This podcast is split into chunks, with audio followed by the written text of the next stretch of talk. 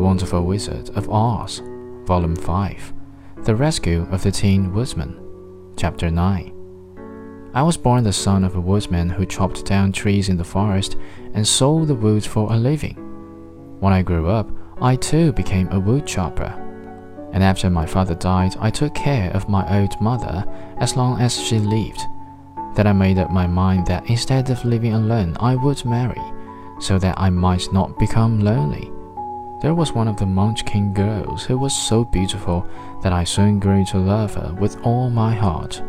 She, on her part, promised to marry me as soon as I could earn enough money to build a better house for her. So I set to work harder than ever. But the girl lived with an old woman who did not want her to marry anyone for she was so lazy she wished the girl to remain with her and do the cooking and the housework. So the old woman went to the wicked witch of the east and promised her two sheep and a cow if she would prevent the marriage.